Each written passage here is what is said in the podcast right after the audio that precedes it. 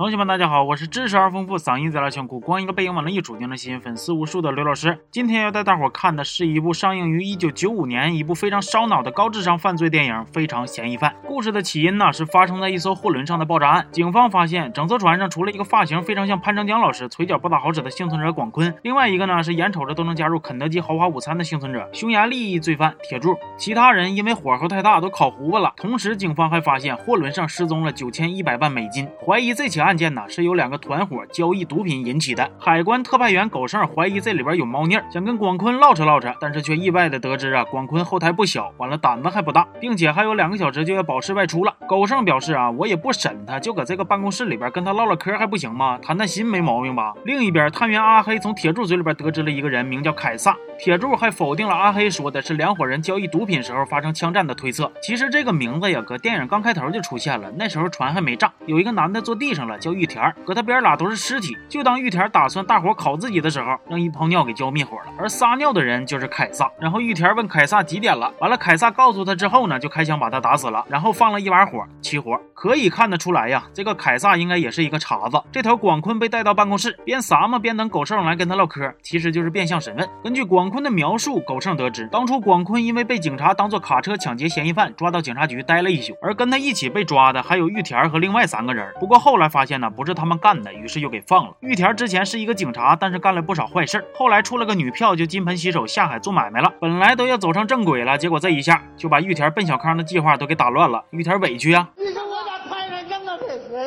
就在他非常闹心的时候，广坤作为说客来找玉田组队。原来当时监狱里其他几个人盯上了纽约警察出租公司那伙人，实际上就是纽约贪污警察利用职务之便接一些走私客和毒贩，给他们打掩护，然后从中获得好处。他们打算一起干一票，要拉玉田入伙。玉田最开始是拒绝的。我不走大哥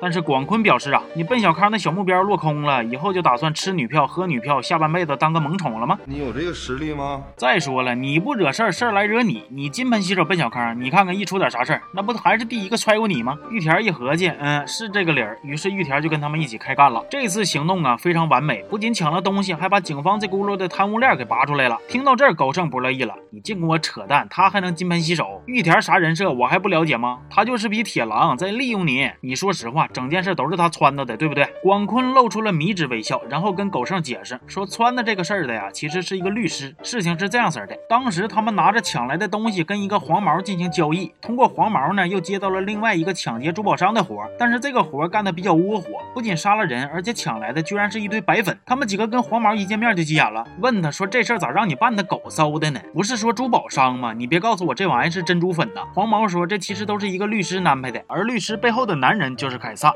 故事回。到现在，阿黑得知铁柱其实是匈牙利匪帮的一员，他们确实准备跟阿根廷党徒交易，但是交易的东西并不是毒品。于是阿黑把这个消息告诉了狗剩，还跟他提到了凯撒。狗剩回到办公室问广坤：“凯撒是谁呀？”据说凯撒是一个心狠手辣的社会大佬。想当年在仇家拿他媳妇孩子做威胁的时候，他都能亲手杀了自己的老婆孩子，完了再找仇家算账去，可以说是非常刚了。不过凯撒贼神秘，谁也没见过他长啥样，基本就跟个传说差不多了。广坤他们几个就是被凯撒召唤。到一块堆的，完了，他们还发现每个人居然都跟凯撒有点梁子。律师跟他们解释说，打一开始把他们几个抓到警局，就是凯撒做的一个扣，目的就是让他们几个一起帮凯撒把竞争对手的毒品交易搞黄了，销毁掉那些价值九千一百万美金的毒品。当然了，报酬就是他们可以得到那九千一百万美金，并且跟凯撒之间的账一笔勾销。律师走的时候还给他们留了一箱资料，大概意思就是小老弟儿，我们啥都知道，你们老实儿的，别整啥幺蛾子。不过他们中间呢，还是有一个人试图逃跑，结果不出所料的被杀了。玉田为了给哥们报仇，本来是打算把律师给杀了，结果反被律师拿了一把，这真是万万没想到啊！律师表示啊，你女票搁我手里，不听话我就撕票。同理，其他人的亲人朋友也一样。玉田他们没招啊，这个律师啊心眼实在太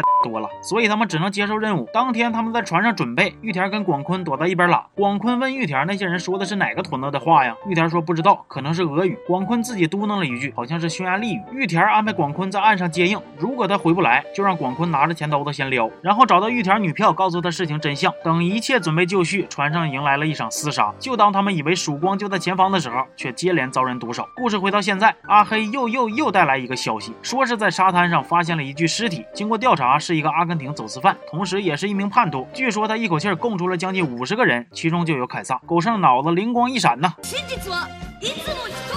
其实船上根本没有进行什么毒品交易，那九千一百万美金其实是用来收买这个能指认凯撒的走私犯，而广坤经历的这一切都是一个圈套，目的就是利用他们杀掉那个认得出凯撒的走私犯，然后再杀掉这些跟他一路的兄弟，只留下广坤这个没啥用的人作为他已死的证人，亲眼见证他被别人杀害，让他可以利用假死脱身。这个犯人就是他，玉田儿。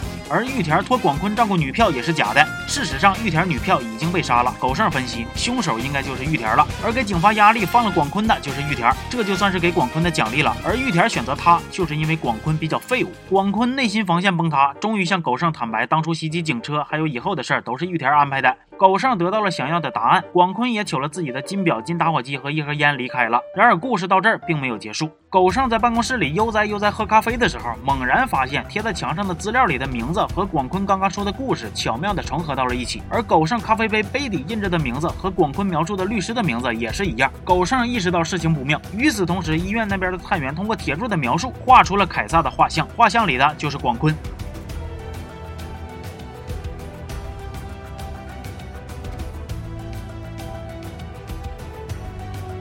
广坤逃过了警方，获得了自由，而来接他的正是他故事里的那个为凯撒工作的律师。但他是否真的担任了律师角色就不知道了。全片结束。这部电影啊，上映于一九九五年，整个案件的构思可以说是非常巧妙了。男主不仅要骗过警方，还要骗过观众。但其实呢，在片子里边有很多地方都隐藏了一些跟真相有关的细节。比如说，男主刚进入办公室的时候，眼神一直盯着屋子里那些文件，是不是已经在构思故事了？还有，当狗剩说广坤其实是被玉田利用的时候，他脸上露出的迷之微笑，是不是对狗？狗剩被自己的故事带入圈套而感到窃喜呢？狗剩得知保释广坤的势力后台很硬，甚至带有些许政治色彩的时候，并没有在意，因为他一心扑在玉田身上。还有电影一开始的时候，杀死玉田的凯撒带着金手表用的金打火机，而在后边广坤从警察局里边取出来的也是这些东西。其他还有哪些细节呢？也欢迎看过的同学们呢积极补充。另外呢，我觉着这部电影啊也是告诉我们，不想当编剧的毒贩不是一个好演员。行了，这期就说到这儿了，我是刘老师，咱们下期见，好。